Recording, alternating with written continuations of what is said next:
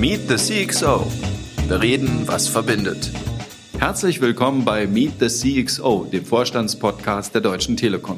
Hier treffen Managerinnen und Manager der Telekom auf interessante Gäste aus den verschiedensten Bereichen.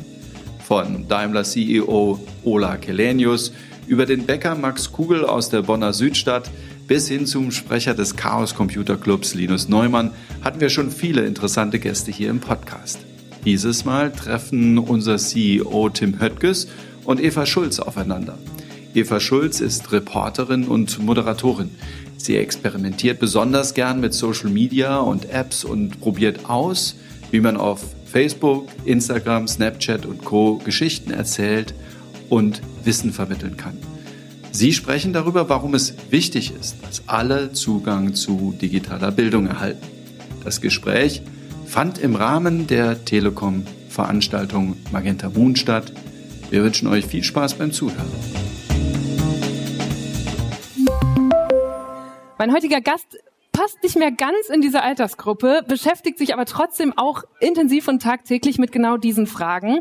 Tim Höttges ist der Vorstandsvorsitzende der Deutschen Telekom, also quasi wirklich der Oberchef. Das ist der Typ, der sich darum kümmert, dass euer Handynetz immer besser und schneller wird. Sein Team hat zum Beispiel auch die Corona-Warn-App entwickelt und auch sonst ist er eigentlich in nahezu allen Bereichen unterwegs, die sich in Deutschland und weltweit gerade digitalisieren.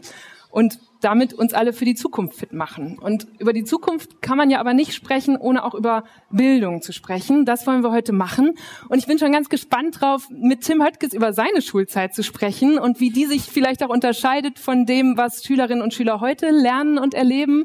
Wir wollen auch darüber sprechen, welche Lehren man aus der Corona-Krise fürs deutsche Bildungssystem ziehen kann und muss vielleicht auch.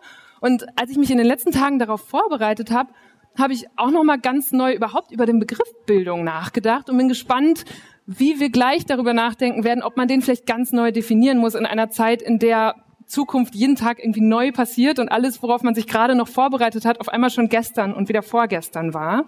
Und ich freue mich sehr, dass er sich heute für genau diese Themen Zeit nimmt. Herzlich willkommen, Tim Höttges. Hallo Eva, hier ist Tim. Aus Bonn, aus Hallo. dem Homeoffice. Wo soll ich sonst sein? Sehr gut. Ja, das ist ja auch genau die Perspektive, die ganz viele Schüler und Schülerinnen eigentlich eingenommen haben in den letzten Monaten, als die Schulen zu waren. Ist das denn für, sagen wir jetzt eigentlich du oder sieht sich? Das habe ich gerade nicht mitbekommen. Ich denke, wir duzen uns. Wenn unsere Kunden uns alle duzen, dann sollen wir das auch tun. Oder okay. Tim, ist das für dich, diese Vorstellung von Homeschooling und wie wir uns jetzt sehen, eher eine Utopie, weil man sich auf einmal völlig ortsunabhängig begegnen kann und lernen kann oder eine Dystopie, weil man sich gar nicht mehr in echt trifft? Also dystopisch würde ich das jetzt nicht nennen. Also ich erstmal, wenn man viel in der Welt rumkommt, dann sieht man ja, dass ganz Länder wie Amerika im Privatschuldenbereich oder wenn man sich auch anschaut in, in Asien, ähm, Südkorea, sehr, sehr viele Schulen, Medien, Universitäten schon lange mit Online äh, arbeiten, Kyocera und andere mal hier genannt, äh, Udacity. Das sind alles äh, digitale Bildungsinstitutionen.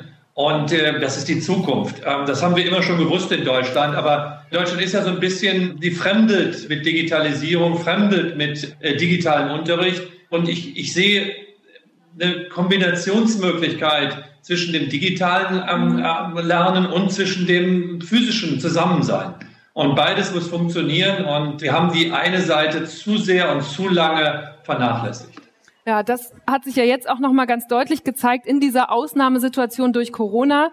Ich war selbst überrascht, die Kanzlerin hat für ihre Verhältnisse ziemlich drastische Worte dafür gefunden. Die hat Ende September im Bundestag gesagt, dass wir schmerzlich gesehen haben, dass Schule und Kita dann nicht auf Stand sind. Was ist denn deiner Wahrnehmung nach, wo sind da die größten Probleme? Also das, das größte Problem ist nicht das Breitband. ähm, das wird ja dann immer so schnell vorgeführt, so nach der Visier, ja, wir haben ja noch nicht mal äh, einen Hotspot hier in der Schule. Ja, wie wollen wir denn dann digital lernen? Und das ist ähm, dann natürlich logisch, wir brauchen auch eine digitale Infrastruktur. Vielleicht erkläre ich mal erst, wie eigentlich digitales Lernen funktioniert und geht dann auf die Frage, was fehlt eigentlich in Deutschland. Was man braucht, ist vor allem erstmal einen digitalen Zugang zur Infrastruktur, dass Menschen ähm, überall auf der Welt auf den gleichen Content zugreifen können. Da brauchen wir Netze für. Bei Schulen sind das in der Regel Glasfasernetze oder schnelle Breitbandnetze und die Schüler zu Hause müssen über Mobilfunk oder Festnetze die Möglichkeit haben, darauf zuzugreifen. Darüber muss es einen Layer geben, der die Schule verwaltet. Also da muss es die Möglichkeit geben eines Single Sign-On-Prozess, dass der Kunde relativ schnell, also der Schüler autorisiert zugreifen kann. Da muss es den Zugang zu der Cloud geben, wo die Bildungsinhalte drin liegen. Da muss es die Möglichkeit geben, dass Endgeräte administriert werden. Und da muss es die Möglichkeit geben für den Lehrer, ich sag mal, seine Klassen zu organisieren und zu verwalten.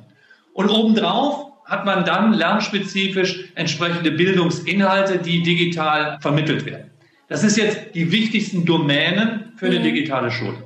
Und das Ganze muss natürlich mit Kompetenz gemanagt werden. Das ist ja wie ein Rechenzentrum mit einer Anbindung und Content. Und gleichzeitig müssen die Menschen, die sich mit diesen digitalen Inhalten haben, auch didaktisch die an ihre Schüler vermitteln können. So, wenn das alles zusammenkommt, dann hat man eine gute digitale Lernlandschaft. Und äh, wenn man sich jetzt heute Deutschland anguckt, dann kann man sagen, ja, wir hätten mehr Glasfaseranschlüsse in Schulen bauen müssen und können. Wir haben damals aufgehört, als es Schulen ans Netz gab. Da gab es ein kostenloses Angebot der Telekom. Und dann haben irgendwie die Kommunen aufgehört, selber zu investieren, zumindest die meisten.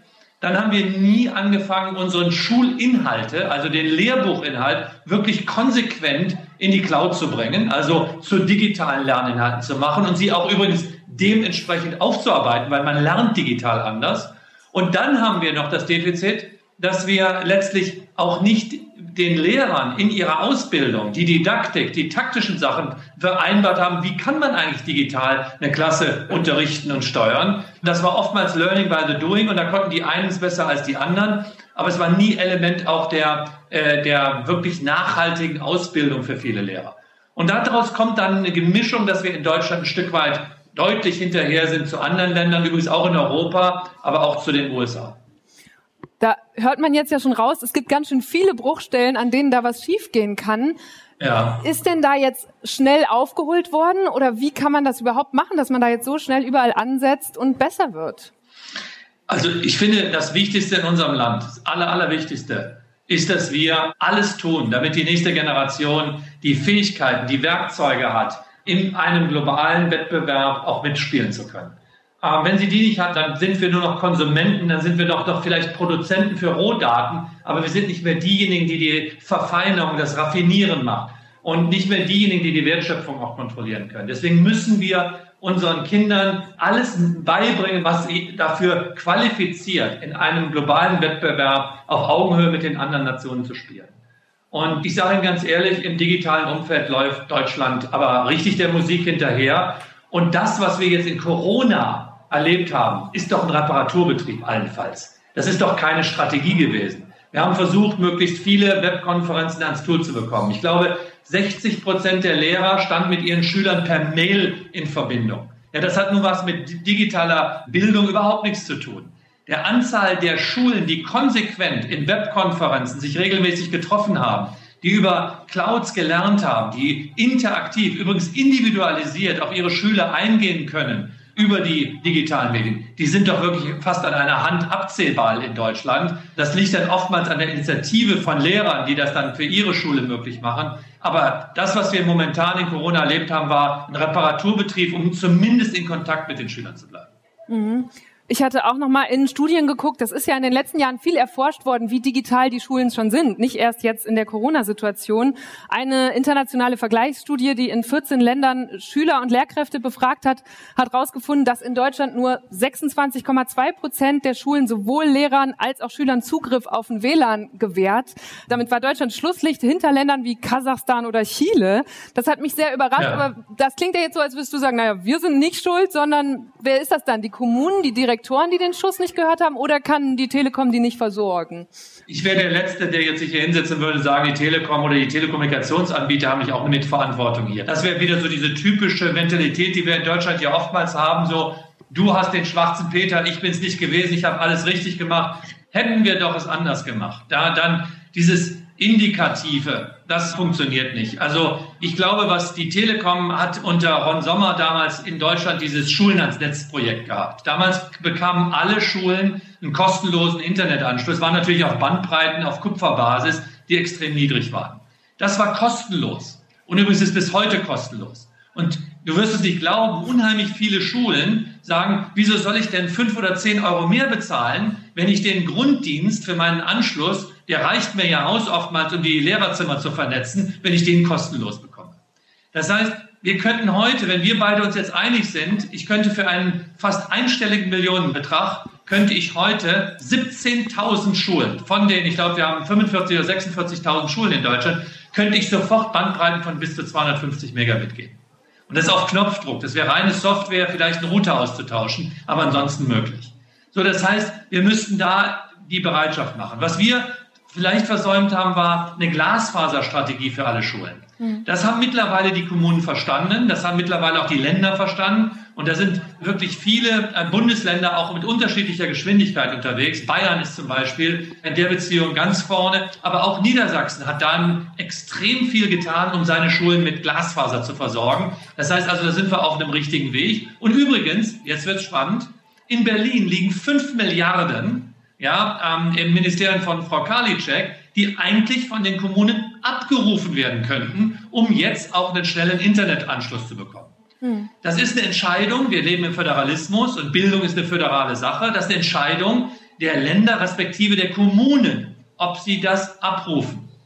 Und dann kommt noch ein zweiter Punkt dazu, die müssen einen Medienplan nachweisen und sie müssen nachweisen, wie sie dieses Netz betreiben wollen oder diese digitale Infrastruktur in ihrer Schule. Und da stolpern die meisten Schulen, weil sie genau das nicht haben. Und so bleibt das Geld auf der einen Seite und so bleibt irgendwo die Schule unvernetzt auf der anderen Seite. Und da muss jetzt die Industrie gemeinsam mit der Politik, aber da muss auch das Land und die Kommune mit dem Bund an einer Hand ziehen, dass wir da jetzt irgendwo einen Ruck durchs Land kriegen, dass wir die ganzen Schulen jetzt mal vernünftig an die Glasfaserinfrastruktur angeschlossen bekommen. Mhm. Aber immer nur, das ist nur der erste Schritt. Die anderen Schritte, Infrastruktur, Cloud, die Medieninhalte in die Cloud zu bringen. Das sind dann Schritte, die dann noch folgen müssen. Das heißt, jetzt gerade sind ja die meisten Schulen offen, aber die Infektionszahlen steigen wieder und es ist gar nicht so unwahrscheinlich, dass zumindest in einzelnen Regionen Schulen auch wieder ins Homeschooling zurückschalten werden müssen in den kommenden Wochen. Da klingst du jetzt aber nicht so zuversichtlich, dass das besser läuft als im Frühjahr. Ich habe ja gesagt, also erstmal, ich glaube, dass wir besser sein könnten, wenn wir noch konsequenter den Sommer genutzt hätten, um die Schulen überall ans Netz zu bringen. Und ähm, ich meine, ich kann jetzt auch als Telekom nicht einfach losmarschieren und sagen, jetzt wird die Schule vernetzt, sondern ich brauche einen Auftrag, ich brauche da eine entsprechende ähm, äh, formale Grundlage dafür, dass ich das machen kann. Ich bin ja jetzt hier auch nicht altruistisch unterwegs, sondern die Telekom ist ein Privatwirtschaftsunternehmen und wir arbeiten dann, wenn wir einen Auftrag bekommen. Mhm. Was wir natürlich gemacht haben und was wir auch tun werden, ist, dass wir Schulen, die sich jetzt selber schnell vernetzen wollen, dass wir denen WebEx-Konferenzen oder Tools zur Verfügung stellen, dass sie einen interaktiven Schulunterricht machen können, wenn das jetzt stattfinden sollte. Dann auf dem Netz der Telekom zum Beispiel. Oder dass wir gesagt haben, wir haben einen 10-Euro-Tarif gemacht für Kinder, die zum Beispiel zu Hause keine schnelle Datenversorgung haben, dass die kostenlos das Netz nutzen können. Übrigens bezahlt das der Bund dann am Ende der Kette, dass wir für 10 Euro pro Kund dann eine Vernetzung von Geräten machen können, dass die auch digital teilhaben können, wenn die Eltern sich zum Beispiel nicht leisten können. Also wir sind da mit vielen Maßnahmen unterwegs. Ich glaube, dass einige Schulen jetzt wirklich schnell was gebastelt haben. Aber was wir doch brauchen, ist doch eine Strategie. Wir brauchen doch ein Konzept. Wie entsteht die Schulcloud? Welche Medieninhalte bringen die unterschiedlichen Bundesländer in ihre Cloud rein? Wie funktioniert eine Versorgung mit Endgeräten und Glasfaserversorgung? Und da sage ich, das wird über ein paar Monate nicht funktionieren. Das ist ein paar Jahresprogramm, um das richtig auf die Reise zu schicken. Mhm. Eine Schule, die tatsächlich ganz gut vorbereitet war, war deine alte, die August-Dicke-Schule in Solingen. Zumindest was man so liest. Die ja. hatten eine digitale Lernplattform schon etabliert. Alle Schüler und Schülerinnen hatten eigene E-Mail-Adressen. Die hatten die entsprechenden Apps auf dem Handy. Und die Lehrkräfte waren wohl aufgeschlossen dem gegenüber. Da habe ich mich, als ich das gelesen habe, gefragt, hast du die beraten? Haben die sich bei dir gemeldet kurz vorher? Oder wussten die das einfach also ich so? Bin ich bin ja mit dem Herzen immer mit Solingen verbunden. Das ist meine Heimatstadt, da komme ich her. Und äh, die Klingenstadt, äh, auch die August-Dicke-Schule, habe ich beste Erinnerungen dran an meine Zeit da, so wild sie gewesen ist. Aber nichtsdestotrotz, ich meine, wenn ich mich erinnere, wir hatten damals die ersten PCs, die damals in die Schule kamen. Ich glaube, das waren vier oder fünf Stück und ein paar Nerds aus unserer Klasse, die konnten sich dafür begeistern. Ich zählte übrigens damals ehrlich gesagt nicht dazu. Ich war mehr auf der frankophilen Schiene und auf anderen Themen unterwegs, als mich mit Computern zu beschäftigen. Aber wenn man das sieht, dann freut mich das natürlich, dass die Schule vernetzt ist, dass sie irgendwie die Möglichkeit hat, jetzt mit den Kindern in Kontakt zu bleiben und den Schülern. Weil eins ist ja auch fatal. Nur, ich sag mal, Kopien rumzuschicken oder zu verteilen oder mal eine E-Mail zu schicken Das kann ja nicht die Form sein, wenn man im Homeoffice sitzt oder wenn man im Lockdown ist. Da müssen wir interaktiv mit den Schülern sein, da müssen wir Schulunterricht haben, da müssen wir vielleicht sogar eigene Tutorials haben. Wir müssen mit den Schülern individuelle Gespräche führen äh, über Webex, genau wie wir beide das jetzt tun. Das Netz dafür funktioniert ja wunderbar in Deutschland momentan. 90 Prozent der Menschen in Deutschland haben heute Bandbreiten, die ausreichen, um problemlos HD-Konferenzen zu führen. Hast du an diese Schule oder an deine Schulzeit eine Erinnerung an ein Fach, Lehrer oder eine Situation, wo du sagst, boah, das war Bildung, die mich geprägt hat oder von der ich bis heute profitiere? Na ja, gut, also das jetzt spontan einfällt, war der Chemielehrer, der mich sah, ich wollte Chemie-Leistungskurs machen und der sah mich in seiner Klasse sitzen und sagte, also ich freue mich, mit Ihnen ins Abitur zu gehen, nur Höttges, du machst mit mir kein Abitur.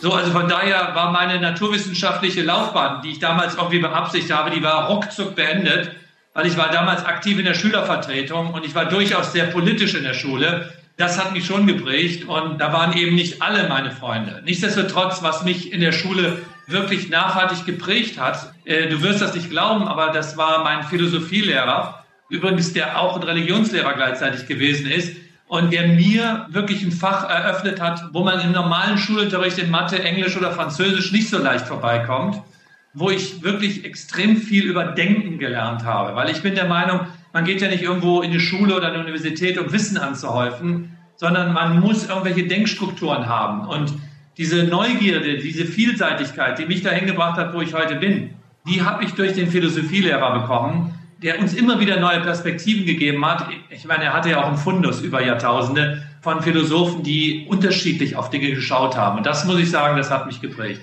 Mhm. Das habe ich auch ja, überlegt bei der Vorstellung, dass du in den 70ern zur Schule gegangen bist, in den 80ern studiert. Ja. Das muss ja sehr analog abgelaufen sein. Heute sagen die meisten Schüler Total. oder Studierenden, warum soll ich das lesen? Ich kann es ja dann noch lesen, wenn ich es brauche. Und das hat mich eben sehr nachdenken lassen darüber, was begreifen wir heute eigentlich noch als Bildung? Weil, wie du schon sagst, das reine Wissen ist es ja nicht mehr. Ja, das Wissen ist es heute nicht mehr. Heute sind es, ich glaube, das ist auch die Kunst, die man vermitteln muss, dass diese analoge Welt, wenn ich irgendwas brauche, selbst wenn ich heute programmiere. Ich habe Kobold-Programmierung gelernt und das, ich weiß noch, wie wir angefangen haben, uns diese Strukturdiagramme zu malen und dann haben wir angefangen zu programmieren Übrigens am Anfang sogar mit Lochkarten noch. Ich meine, das wissen die mhm. meisten Menschen gar nicht mehr, was das ist. Auf einem alten Bullrechner, auch den gibt es heute nicht mehr. Wenn man das heute sieht, heute, egal welche Programmiersprache, mein Sohn studiert Informatik, der lernt gerade Flatter. Das ist eine Programmiersprache, die sitzt und ermöglicht letztlich eine Programmierung im Mobile-Umfeld, wo man iOS und Android gleichzeitig programmieren kann wusste ich gar nichts von, dass es die gibt. Und dann haben die letztlich auf GitHub oder auf irgendwelchen äh, Foren haben die die Möglichkeit, sich die Komponenten des Programmierens, was schon da ist, sofort runter zu kopieren und mit Open Source dann entsprechende äh, Funktionalitäten schnell aufzubauen.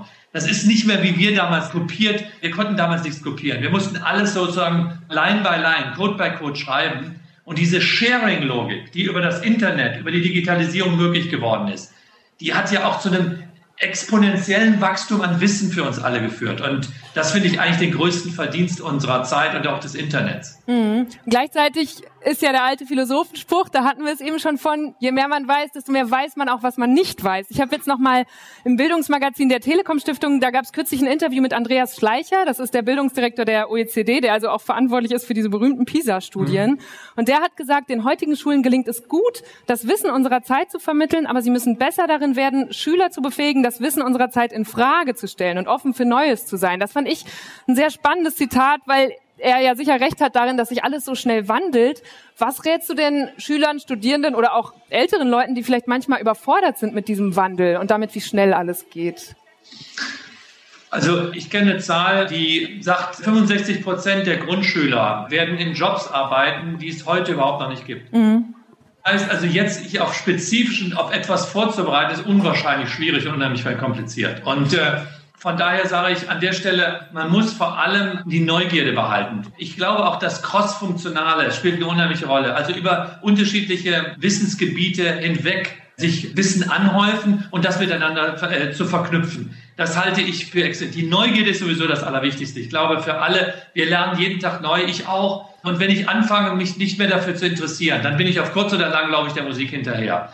Und nie war die Neugierde, glaube ich, so wichtig, wie sie heute ist. Das werden wahrscheinlich die Philosophen irgendwo der griechischen Antike genauso gesehen haben, aber das ist genauso richtig heute. Also von daher kann ich eben nur jemand sagen, so vielseitig einer ist, es müssen auch nicht alle Programmiersprache lernen, aber wenn du in dem digitalen Umfeld arbeiten möchtest, wenn du wirklich verstehen willst, wo Technologie hingeht, dann sollte man nicht nur Nutzer sein, sondern dann sollte man auch verstehen, wie etwas technisch funktioniert. Und was Schulen leisten können, ist Programmiersprachen zu vermitteln, um zu sagen, wie funktioniert denn eigentlich so ein Programm? Was macht denn eigentlich Programm?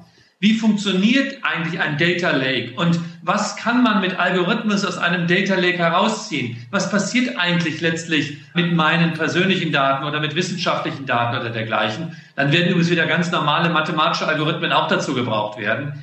Aber das, was wirklich die Technologie gerade treibt, das auch in seinen Grundstrukturen zu verstehen, das halte ich für einen ganz wichtigen Bildungsauftrag. Äh, übrigens auch an die Lehrer weil oftmals Lehrer natürlich auch die Qualifikation erwerben müssen, um genau diese Inhalte zu kennen und vermitteln zu können. Mhm. Ich glaube, das ist auch eine der großen Herausforderungen von dieser Umbruchszeit, in der wir gerade sind, dass man eigentlich ja nicht nur die junge Generation, sondern einmal alle bestehenden Generationen neu durchschulen müsste, durch auch zum Beispiel das, was in sozialen Netzwerken auf uns wartet und wie wir damit umgehen. Das heißt, Du würdest offenbar gerne Programmieren in den Lehrplänen stärken. Gibt es sonst was? Gibt es Fächer, die du gerne abschaffen oder neu einführen würdest? Oder was würdest du dir da wünschen für den Stundenplan der Zukunft? Ja gut, ich meine, ich habe ja Gott sei Dank meine Kinder durch die Schule durch. Also von daher, der eine studiert jetzt noch, aber das ist ja was anderes. Deswegen tue ich mich immer schwer, den Bildungsträgern hier gute Ratschläge zu geben. Aber was ich sehe ist, ich meine, wir haben eben darüber geredet, wir brauchen auf jeden Fall eine Architektur, wir brauchen auf jeden Fall den Zugang überall und immer zu den digitalen Medieninhalten. Was ich nach wie vor für wichtig halte, sind die Naturwissenschaften, die MINT-Fächer in all ihrer Tiefe und auch in all ihrer Komplexität. Warum Mathematik immer ein Angstfach bei uns Deutschen sein muss, das werde ich nie verstehen. In Asien zum Beispiel, in Südkorea, ist die Gesellschaft schon ein bisschen isoliert oder vereinsamt, dadurch, dass alle Mathematik machen wollen. Ja, da ist das eher sozusagen das Wunschfach. Das ist leider bei uns komplett anders, aber es ist natürlich gerade auch für diese digitalen Themen, über die wir diskutieren, hier enorm bedeutsam. Ich habe sogar Latein in einer gewissen Weise schätzen gelernt, nicht für den praktischen Tagesgebrauch, aber ich habe immer festgestellt, dass Menschen, die Latein gehabt haben, eine unheimliche Fähigkeit haben, sich Dinge zu merken. Ähm, also auch ja, Dinge im Kopf abzuschichten und zu strukturieren. Also die haben richtig sowas gelernt. Also von daher ganz so abwegig, der praktische Nutzen, den sehe ich bei Minus, mhm. äh, aber den, den strukturellen, architektonischen Mehrwert fürs Gehirn, den würde ich extrem hoch einstufen. Deswegen, also ich, ich glaube, dieses Studium Generale, diese Fähigkeit, möglichst viele Fächer zu lernen, Sprachen zu lernen, das halte ich für elementar. Die Naturwissenschaften an unseren Schulen zu stärken, ist ein Muss, auch im globalen Wettbewerb bestehen zu lassen, weil letztlich geht es immer um Technologie, immer. Und da müssen wir uns weiter stärken. Klammer auf, das heißt aber nicht, dass musische oder künstlerische Fächer jetzt irgendwie äh, vom Stundenplan kommen sollten. Auch um Gottes Willen auf keinen Fall. Manchmal finde ich sogar auch schade, dass die Kinder kaum noch Zeit haben, richtig Sport zu machen. Wir hatten früher unsere Vereine, wir hatten früher irgendwo meinen Handballverein und das war irgendwo auch ein Teil des Großwerdens. Heute ist das ja bei den Schulen fast gar nicht mehr möglich, ähm, so ein richtiges Vereinsleben damit zu machen. Ich weiß nicht, irgendwie hat das bei uns einfacher funktioniert als heute. Ich weiß gar nicht warum. Mhm. Ich bin gerade noch hängen geblieben, weil du sagtest, deine Söhne sind durch die Schule durch. Jetzt bist du aber ja nicht nur Vater, sondern auch Arbeitgeber von gar nicht mal so wenig Leuten, so 210.000 Mitarbeitern. Die haben jetzt alle sehr unterschiedliche Jobs, aber trotzdem muss sich dann ja auch bei euch im Recruiting ganz schön was geändert haben, oder? Wenn du sagst, ihr achtet gar nicht mehr so stark auf diese formalen Punkte und wer hat jetzt wie in welchem Fach bestanden, sondern da sind andere Fähigkeiten gefragt. Also erstmal, das ist unfassbar, was sich da auch in der Bildung in der Ausbildung, der Weiterentwicklung von Unternehmen ändert und geändert hat. Früher hat man vielleicht von seinem Meister viel gelernt und man hat irgendwo einen Ausbildungsgang gehabt, die haben wir heute immer noch. Aber äh, ich glaube auch immer, Lernen bei Vorbild ist immer noch eine der besten äh, Methoden, wenn man sich was abschauen kann. Und da sind wir wieder bei dem Thema Neugierde. Wenn du viele Chefs gehabt hast, viele erfolgreiche Chefs gehabt hast, dann hast du auch Muster gelernt, wie die Probleme gelöst haben, die dir dann bei den eigenen Problemen enorm helfen können. Und deswegen sage ich auch immer jemanden, such dir deinen Chef aus, mit dem du arbeitest. Und wenn du ihn respektierst und wenn du das Gefühl hast, du kannst unter ihm wachsen, dann bist du da schon mal richtig aufgehoben, zumindest für eine Zeit lang. Wenn das dann abnimmt oder du keinen Grenznutzen mehr hast aus der Zeit äh, in der Arbeit, dann such dir einen neuen Job, solange du jung bist, um dich weiterzuentwickeln. Aber ich glaube, was wichtig ist, ist, dass heute, übrigens, wir dürfen ja nicht vergessen, oftmals sind ja auch die jungen Leute viel kompetenter, äh, was digitale Medieninhalte betrifft, was Programmierung betrifft oder sowas, als die Bosse selber. Und das ist übrigens ein beiderseitiger Konflikt. Die einen haben Angst, dass sie ihre Autorität verlieren, weil sie irgendwo die Kompetenz nicht haben. Und die anderen, die respektieren ihre Vorgesetzten nicht, weil sie sagen, weißt du was, der hat ja überhaupt keine Ahnung, wovon er redet. Und ähm, was wir zum Beispiel haben, sind Digital Natives in der Firma, die mich beraten. Ich habe eine Gruppe von, das sind ganz junge Mitarbeiter, die sind alle noch unter 30 und die erklären mir, was ich lernen kann am Internet. Also das fängt an bei Scrum, Methoden, wie wir bestimmte lösen. Das fängt an über äh, Tools, wie die ihr Wissen austauschen, heute bei der Arbeit, übrigens auch remote, also nicht physisch zusammen. Und das geht bis zu TikTok, wie wir dann sagen, pass mal auf, das ist doch eine Form des Vermittelns der Werte oder der Inhalte der Deutschen Telekom, respektive so tickt vielleicht eine Generation, guck dir das mal an. Und ich lerne da von den Jüngsten in der Firma oder den Neuankommen. Und ich glaube, das gegenseitige Lernen ist ein Punkt. Das zweite Thema, was wir haben, ist kontinuierliche Weiterentwicklung an Themen. Wir haben eine Online-Plattform, die heißt Periscope. Also ich kann nur jedem mal empfehlen, der mal wirklich sehen möchte, das ist eine Cloud, wo die gesamten Wissensinhalte drin sind. Also ich kann hier von der HTML-Programmierung bis zu einem Management-Leadership-Kurs alles online buchen. Ich kann Zertifikate äh, erleben. Ich kann in Eigeninitiative sowas machen oder es wird durch die Firma organisiert. Und es werden immer Tage auch zur Verfügung gestellt, wo die Menschen sich mit diesen Lerninhalten auseinandersetzen können. Und von daher, das sind diese Form des permanenten Lernens und wirklich das ganze Wissen der Welt und nicht nur das Wissen der Telekom anzubieten, sondern wirklich global, übrigens auch englischsprachig, Wissensinhalte zur Verfügung zu stellen. Und äh, ich meine, das war mal ein Punkt hier. Gerade ist mir eingefallen, was ich gestern über dich gelesen habe, dass du schon in der Abi-Zeitung mit 17, 18 geschrieben hast, dass du mal Vorstand werden willst. Und wenn du so erzählst, frage ich mich gerade, ob du dir den Job damals so vorgestellt hast, wie er jetzt ist. Ach, ich war komplett naiv. Ich habe mir irgendwie so gedacht, ich sah Werbung. Als ich Abitur gemacht habe, da ging das los, dass diese großen Consumer Brands gebildet wurden. Und da stand schon viel Psychologie dahinter. Wie kann man eigentlich so Konsumverhalten initiieren? Wie kann man Menschen ein Stück weit auch beeinflussen, Produkte zu kaufen? Und ich fand das faszinierend, als so diese großen amerikanischen Marken nach Europa kamen und ich so feststellte, welche Macht die eigentlich über Konsumenten hatten. Das fand ich faszinierend. Ich sah das als eine riesen Geschäftsmöglichkeit an und zu sagen, guck mal, damit kann man gut Geld verdienen. Ich hatte immer so das Gefühl. Das zweite, ich wollte irgendwas tun in meinem Leben, wo ich was gestalten kann, wo ich was hinterlasse, wo ich irgendwo eine Bedeutung für eine Gesellschaft gehabt habe. Und das waren damals in den 80er Jahren, das waren einfach diese großen deutschen Konzerne, die ich damals wahrgenommen habe. Mein Vater war zwar Unternehmer, aber das war so ein Mittelständler, aber das war jetzt eben die Großunternehmen, die mich fasziniert haben, die dann diese Marken gehabt haben, dann auf der anderen Seite diese Größe gehabt haben, um gesellschaftliche Relevanz zu haben. Und dann habe ich mir vorgestellt, ach, weißt du was, dann wirst du Vorstand. Also wirklich völlig naiv. Ich wusste überhaupt nicht, was man dafür braucht und was man dafür machen muss. Aber ich hatte zumindest eine Idee. Und irgendwo hat mich das auch getragen bis heute. Und ich lag gar nicht falsch. Nur die Realität ist eine völlig andere, als die man sich damals erträumt hat oder vorgestellt hat. Das heißt, was würdest du heute 18-Jährigen sagen, denen so Vorstand im Kopf rumschwebt als Karriereweg? Also ich würde erstmal sagen, du kannst vieles von den Themen beeinflussen, wenn du eine Idee hast. Also erstmal, das Wichtigste ist, dass Menschen irgendwo für sich eine Aufgabe, einen Inhalt, einen Purpose, wie man heute neudeutsch sagt, finden, wo sie sagen, das würde ich gern machen. Und ich sage auch meinen Jungs immer, ich sage mal, wisst ihr, mir ist das egal, was ihr tut. Hauptsache, tut es mit Leidenschaft. Ja, wenn ihr Musiker werden wollt, dann werdet Musiker. Das ist was Wunderschönes. Oder wenn ihr Mathematiker oder Akademiker werden wollt, dann ist das wunderbar. Wenn ihr, ich sage mal, Unternehmer werden wollt, dann ist das auch eine Idee. Aber wenn ihr etwas tut, dann tut es mit Passion, mit Leidenschaft und tut es mit Überzeugung, mit Konsequenz. Das Zweite ist, was ich immer sage, ist, du musst eine unheimliche Disziplin mitbringen. Haken schlagen und immer wieder stehen bleiben und das in Frage stellen und du musst eine Disziplin haben, ein Ziel nachhaltig zu verfolgen, weil viele verfolgen ihre Ziele nachhaltig und nur diejenigen, die wirklich die Ausdauer haben, die kommen zum Ziel. Und das dritte Thema, was ich sagen würde, ist, don't underestimate luck. Also niemals zu sagen, wenn etwas gut läuft, gucke ich in den Spiegel und sage, Mensch, wie toll habe ich das jetzt wieder hingekriegt. Und wenn etwas schlecht läuft, gucke ich aus dem Fenster und sage, welcher Idiot war es eigentlich, der diesen Mist zu verurteilen hat? Sondern es ist genau umgekehrt. Wenn etwas nicht gut läuft, guck in den Spiegel und frag dich, was du hättest besser machen können. Und etwas gut gelaufen ist, dann frag dich, verdammt nochmal, warum hatte ich eigentlich so viel Glück, dass ich das Ziel erreicht habe? Und das Glück ist einfach, dass du immer wieder im Job Chancen hast. Du triffst Menschen, die du vielleicht gar nicht erwartet hast und die in der Situation geben die dir, machen die dir ein Angebot. Oder du bist irgendwo in der Situation, dass dich jemand mit deinen Fähigkeiten gerade genau braucht.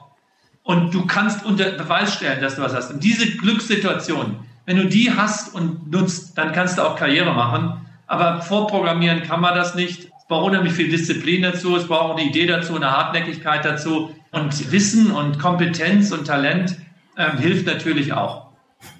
Dazu passt meine nächste Frage. Ich habe nämlich was mitgebracht, das mache ich immer mit meinen Gästen im Podcast. Da interviewe ich Leute irgendwo zwischen Pop und Politik und irgendwann kommt immer eine Runde von Entweder-Oder-Fragen. Ich habe dir ein paar geschrieben mhm. und wichtige Regel ist, du hast einen Joker und sonst musst du dich aber immer entscheiden. Und die erste passt vielleicht ein bisschen zu dem, was du gerade gesagt hast, nämlich Optimist oder Pessimist? Ich bin Pessimist. Wirklich? Ja. Sogar Der Pessimist hat die bessere Überlebensstrategie.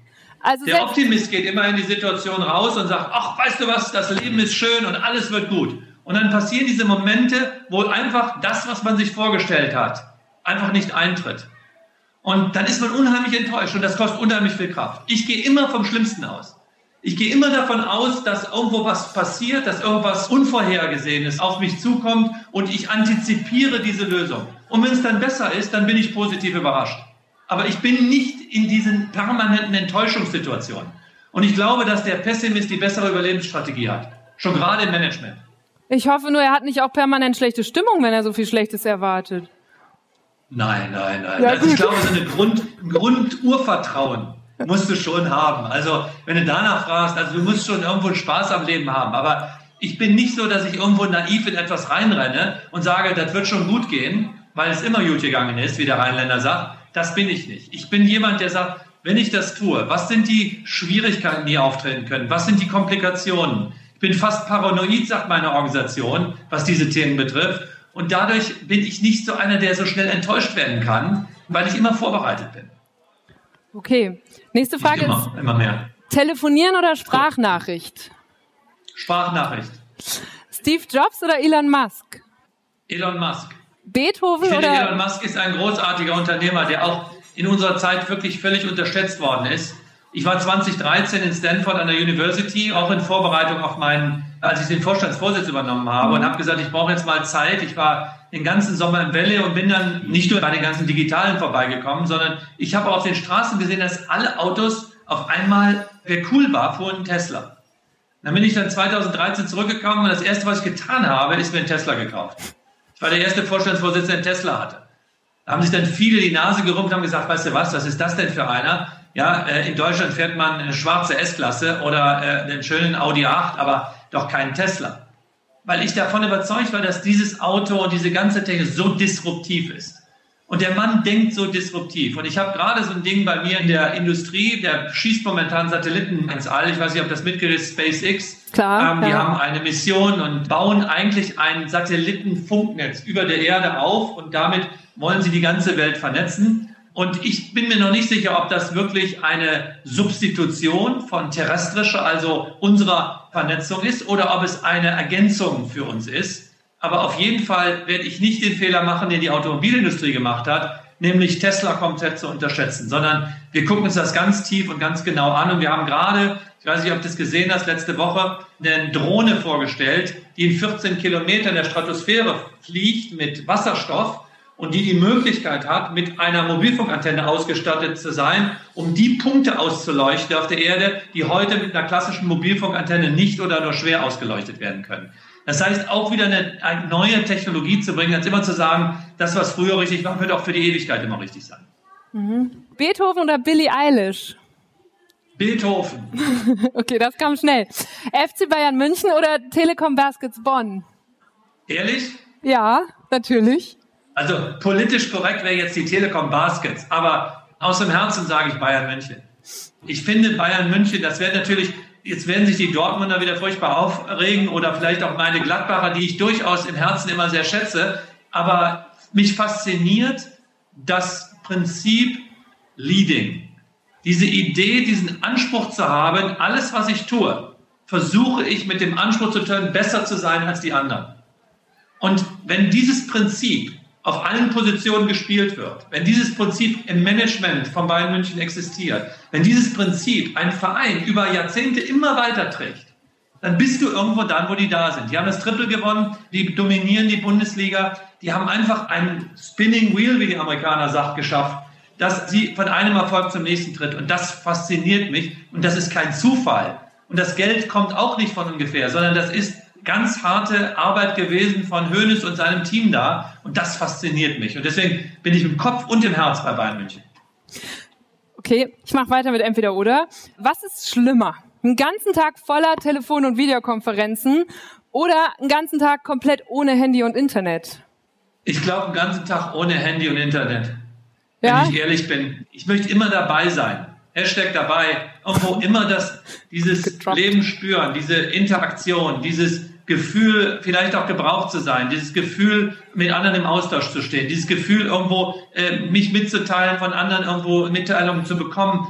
Ich finde das faszinierend und das ermöglicht das Internet. Ich bin zum Beispiel auch so einer, der steht irgendwo vor einer Kirche oder was auch immer und die finde ich dann schön und dann fange ich an, das zu googeln und dann lese ich über die Kirche was und dann sehe ich irgendwie einen Bauer und dann lese ich da wieder weiter, bis meine Frau irgendwie mit Verzweiflung die Hände beim Kopf stellt und sagt, jetzt hör das Daddeln auf das Wissen, was damit vermittelt werden kann, das ist einfach großartig. Und wenn ich überlege, wie das früher bei uns in der Jugend war, wir haben das alles nicht gehabt. Ne? Mhm. Gut, ich hätte mich jetzt auch gewundert, also wahrscheinlich wärst du wahrscheinlich so ein bisschen verunsichert, wenn man den ganzen Tag nicht mitbekommt, was im Laden gerade läuft, oder? Wann warst du denn zuletzt mal offline für eine längere Zeit? Erinnerst du das noch? Du, ich kann offline gehen. Ja, also das sagen so viele in bin, der Theorie. Wenn ich im Urlaub bin, ja, wenn ich so im Urlaub bin, dann sage ich auch manchmal, also jetzt ist auch mal die Firma Firma und die Amerikaner sagen, a bird can only fly with two wings. Ja, du brauchst irgendwo eine Balance im Leben. Du kannst nicht nur arbeiten. Ja, dann machst du dich kaputt. Du brauchst auch irgendwo einen Ausgleich. Und von daher, da kann ich mich schon abschalten. Ich war jetzt im Sommer, waren wir segeln und da habe ich mich auch durchaus rausgenommen. Es ging gar nicht anders. Da war auch gar keine große Netzverbindung. Wie? Aber nichtsdestotrotz. Ähm, Wo war die ähm, Drohne? Ich bin, ja, da, genau. Dann würde die Drohne helfen. Ne? Die letzte Entweder-Oder-Frage, die ich habe, ist Gleichheit oder Gerechtigkeit? Gerechtigkeit. Mhm. Ich kann mich mehr über Ungerechtigkeit aufregen, als vielleicht erforderlich wäre, als politisch auch notwendig wäre. Ich finde, wenn man ungerecht behandelt wird, finde ich das viel schlimmer, als wenn einem was Schlimmes passiert. Und von daher, an der Stelle bin ich schon jemand, der auch dann manchmal auch Recht haben will, weil er sich ungerecht behandelt fühlt. Also von daher, das ist ganz klar. Und Gleichheit, ich halte gar nichts von Gleichheit. Die ganze Evolution ist nicht über Gleichheit. Ich halte davon nichts, weil irgendwo das Streben, etwas besser zu tun als andere, das muss belohnt sein. Es muss Incentives geben für die Evolution, ja. Und von daher ich bin kein Anhänger von Gleichheit. Das frage ich natürlich jetzt auch vor dem Hintergrund von unserem Thema und wie wir eben gesprochen haben, das war ja im Homeschooling jetzt auch wieder relativ offensichtlich, wie ungerecht das dann schnell wird, weil sozialer Hintergrund, ja. weil finanzielle ja. Möglichkeiten da nochmal eine viel größere Rolle spielen. Ne? Es gab Kinder, die hatten, Vollkommen wie du schon gesagt richtig. hast, kein schnelles Internet, keinen Computer zu Hause und waren dann abgehängt. Wie kann man da denn dann, naja, gleiche Bedingungen ist dann das falsche Wort, aber gerechtere Bedingungen herstellen? Aber weißt du, da zum Beispiel sehe ich die Telekom durchaus in der Verpflichtung. Also ich darf ja natürlich nicht einfach das Geld meiner Aktionäre für altruistische Projekte ausgeben. Aber wir können natürlich etwas tun, was mit unserem Produkt zu tun hat und was auch irgendwo unserem Image oder der Marke hilft. Und ich weiß nicht, ob du es mitgekriegt hast, aber wir haben, als Corona, als der Lockdown kam, haben wir gesagt, wir tun jetzt was. Wir haben einen Fernsehsender gebaut für die Leute zu Hause mit Sport. Und übrigens, wir haben eine katholische Messen übertragen vom Pfarrer Picken hier aus Bonn, damit die Menschen, die nicht mehr in die Kirche gehen, zumindest irgendwo auch die Möglichkeit hatten, an der Messe teilzuhaben. Wir haben Disney Plus äh, den Menschen zur Verfügung gestellt, weil gesagt meine nervigen Kinder, jetzt setze ich sie einfach mal vor die Glotze, ich kann sie nicht mehr ertragen. Ja, was ja auch eine durchaus menschliche Form ist. Und das haben wir alles kostenlos gemacht. Wir haben die Datenvolumen verdoppelt, einfach weil wir gesagt haben, unsere Kunden sollen verbunden bleiben in dieser schwierigen Situation. Wir haben 10.000 Geräte kostenlos an die Altenheime ausgeliefert und haben gesagt, wir wollen, dass die Menschen in Altenheim mit ihren Angehörigen vernetzt sind, auch wenn sie nicht mit den modernsten iPhones und Smartphones ausgerüstet sind. Und in Amerika, äh, in unserem USA-Geschäft, was ja ein riesengroßes Geschäft ist, haben wir für 10 Millionen Menschen kostenlose Datenverbindungen hergestellt, damit die Homeoffice-Möglichkeiten haben. Und wir haben jetzt für die Kinder, die keinerlei Schulunterricht beiwohnen können, Geräte und auch die Connectivity bereitgestellt, dass sie ihr Homeoffice oder vielmehr ihre Schulaufgaben machen können, äh, obwohl sie dazu die Infrastruktur nicht haben. Und das machen wir einfach, das hilft unserer Marke. Übrigens, es macht unfassbar stolz. Und nicht nur den Chef, sondern unsere Leute. Wir sehen das gerade bei dem Feedback unserer Leute. Die sind so stolz, dass sie eben so anerkannt werden, auch in der Gesellschaft für das, was sie tun. Und ich sage immer, das ist gut investiertes Geld. Du hast nicht nur die Verantwortung, Geld zu verdienen, du musst auch immer was an die Gesellschaft zurückgeben, gerade wenn du so ein Riesenladen bist wie die Telekom. Mhm. Die Telekom hat ja sowieso so als Oberziel, so viel wie möglich zur Digitalisierung und Vernetzung der Welt beizutragen. Auf welche Vision arbeitet ihr denn dann hin? Also wie sieht die Welt in den Augen der Telekom in 10, 20, 30 Jahren aus? Also erstmal, das ist eine Frage. Die meisten Prognosen über solche langen Zeiträume sind falsch, aber nichtsdestotrotz wie sagte mal mein Mathematikprofessor der Uni, der beste Zeitpunkt für eine Prognose ist der Zeitpunkt nach ihrem Eintritt. Also erstmal, wir haben es auf einen Punkt zusammengefasst. We won't stop until everyone is connected. Wir hören es dann auf, wenn jeder verbunden ist. Das Connected bezieht sich nicht nur darauf, Mobilfunk und Festnetz möglichst integriert, der Kunde muss sich überall, kann er sich einwählen in seine Inhalte, sondern Connected heißt auch in dem Sinne zu den Möglichkeiten von heute, zu den digitalen Möglichkeiten, die heute jeder Mensch hat. Ob das Wissen teilen ist, ob das die Möglichkeit ist, zusammen kollaborativ zu arbeiten, ob es emotionale Dinge sind, die wir ja täglich austauschen über Filme, über unsere Bilder oder dergleichen, um eine soziale Nähe zu schaffen. Aber we won't stop until everyone is connected. Wir hören erst dann auf, wenn jeder verbunden ist. Und das übrigens auch im Geschäftskundensegment. Das heißt, sichere Datenverbindung, auf denen ich Geschäft machen kann. Du kannst dich darauf verlassen, wenn wir beide eine Transaktion machen, dass sie sicher über unser Netz in hohen Sicherheitsstandards ablaufen kann. Du kannst mir meine Daten geben, bei uns sind deine Daten sicher aufbewahrt. In einer Datenwelt ist das enorm wichtiges Gut, dass ich dieses Vertrauen habe, wenn ich mit jemandem arbeite. Und ich finde, es wird täglich granatenmäßig missbraucht, wenn man sich die großen Internetplattformen auch anguckt, wie sie mit unseren Daten umgehen. Aber das ist so unsere Vision. Wir konzentrieren uns darauf, die Menschen zu vernetzen und zu verbinden. Und die wird es immer geben, die das schneller und besser machen können. Das wird immer, ich sag mal, wir sind angekommen und sind schon wieder da. Das ist Hase- und Igel-Spiel. Und deswegen, da investieren wir jedes Jahr über 17 Milliarden Euro rein als Deutsche Telekom. Wir sind das größte europäische Telekommunikationsunternehmen jetzt. Von daher, das wird auch in den nächsten Jahren erforderlich sein. Da ist unsere Rolle. Wir werden immer darauf aufbauen, auch Plattformen bauen. Also ich sage mal was Technisches, IoT, Internet of Things. Die gesamten Maschinen, Computer, die gesamten Logistiksysteme, alles ist ja vernetzt. Und diese Vernetzung muss irgendwo organisiert werden. Und das organisiert man über Plattformen, Internet of Things Plattformen. Und diese Plattformen, die bauen wir. In der Regel cloud-basierte Plattformen, die den Kunden es ermöglicht, seine Dinge zu vernetzen und die Daten zu jeder Zeit an jedem Ort abrufen zu können.